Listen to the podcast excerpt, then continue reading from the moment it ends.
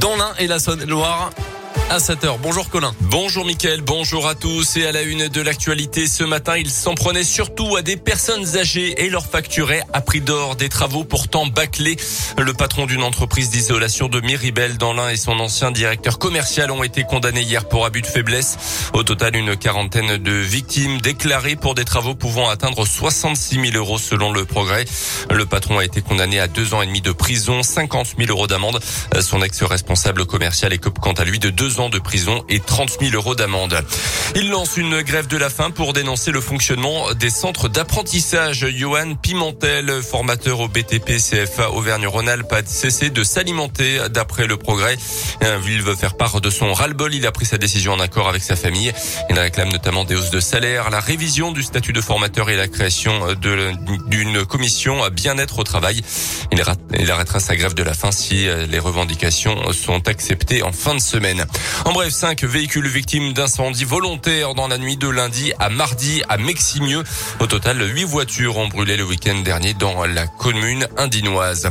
La terrasse d'un café, le parvis d'une gare ou encore la place du marché. Dans tous ces lieux en extérieur, le brassage des foules est important et les gestes barrières pas toujours obligatoires. Dans un contexte sanitaire de légère reprise de l'épidémie de Covid, une étude vient d'être publiée par des chercheurs lyonnais en observant les distances entre les personnes, leur orientation les unes envers les autres et en écouplant d'autres données.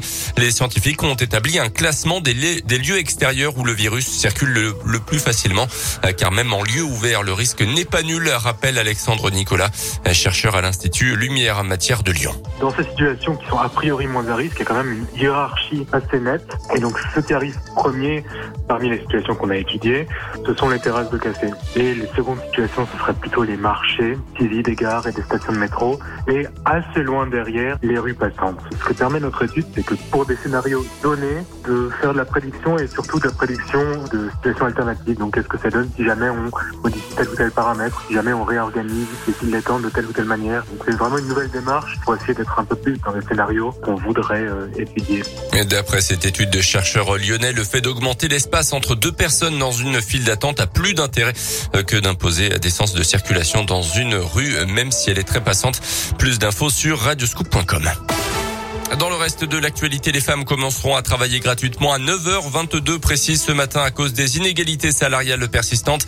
Selon un collectif féministe, une date et une heure calculée comme tous les ans depuis 2015 à partir de statistiques européennes concernant l'écart de salaire femmes-hommes à poste égal.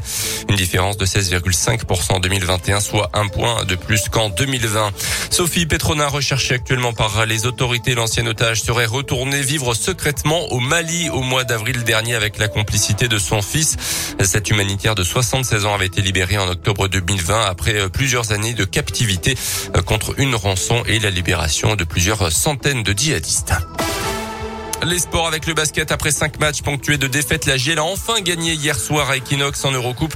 C'était contre les Grecs de Patras. Victoire très large, 92 à 62 pour la troisième journée.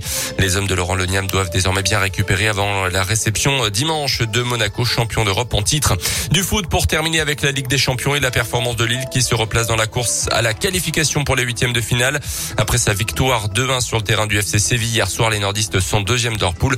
À suivre ce soir le PSG en déplacement à à partir de 21h. Merci beaucoup Colin Cotte, il est 7h04.